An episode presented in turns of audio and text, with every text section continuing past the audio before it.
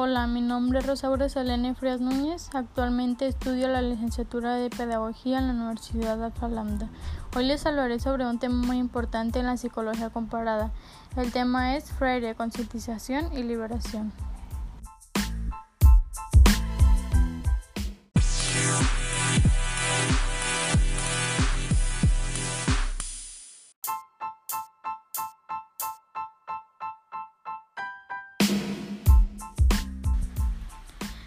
Paulo Freire nació en Brasil el 19 de septiembre de 1921. Freire creció en un país en donde la mitad de la población era analfabeta, no sabía leer ni escribir. Un problema que existía era que en las escuelas se utilizaba una educación tradicional. Es entonces que Freire contribuye y nos menciona que la educación debe estar enfocada al contexto del alumno.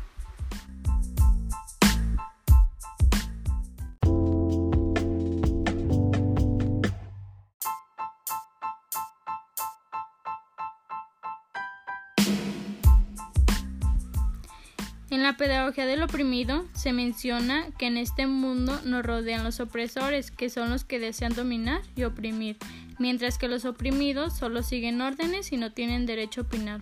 Un ejemplo de esto es lo que sucede en el salón de clases, en donde se tiene un ideal en el que el alumno no sabe nada, mientras que el maestro es el ser que lo sabe todo. Por ello es que Freire nos propone la educación liberadora, en donde el maestro no está por encima del alumno, sino que aquí el alumno no solo aprende del maestro, sino también el maestro aprende del alumno.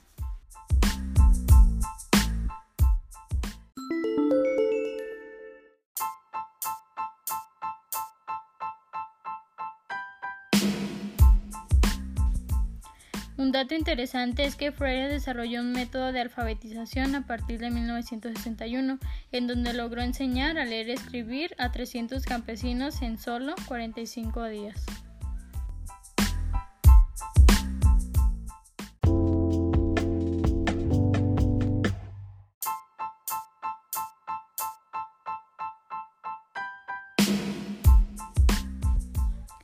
La pedagogía liberadora surgió en los años 60. El objetivo principal de la pedagogía liberadora es crear soluciones mediante la interacción y la transformación social, mediante un proceso de concientización. Paulo Freire propuso tres aspectos importantes, el papel protagónico del educando, la investigación y participación y por último la concepción metodológica dialéctica. El maestro en la escuela liberadora debe enseñar a leer y escribir, debe utilizar técnicas, crear o usar medios que propicien el diálogo, en donde los estudiantes sean dueños de su pensar, en donde el maestro cambie su mentalidad. La educación liberadora busca transformar a las personas sin reproducir un no pensar. El método de aprendizaje que propone Freire en la escuela liberadora es el de alfabetización, que consta de tres fases. La número uno es estudiar el contexto, la forma de vivir de los alumnos.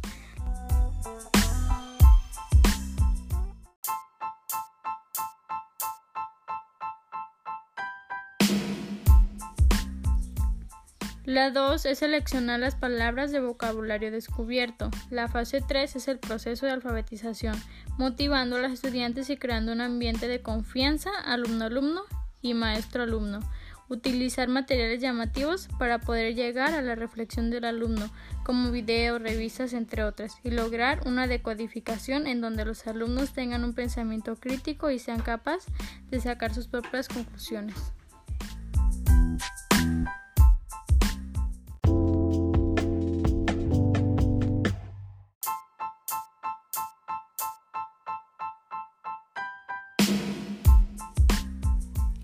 La misión de Freire de aplicar soluciones libertadoras a través de la interacción y la transformación social le hizo llegar al proceso de concientización que nos permite alcanzar un grado más elevado de conciencia, tanto de la realidad sociocultural que determina nuestras vidas como de la capacidad que tiene esta conciencia para transformar la realidad. De esta forma, la concientización es un proceso de acción cultural mediante el cual despertamos a la realidad de nuestras situaciones socioculturales, avanzamos más allá de las limitaciones y nos afirmamos como sujetos conscientes y creadores de nuestro futuro.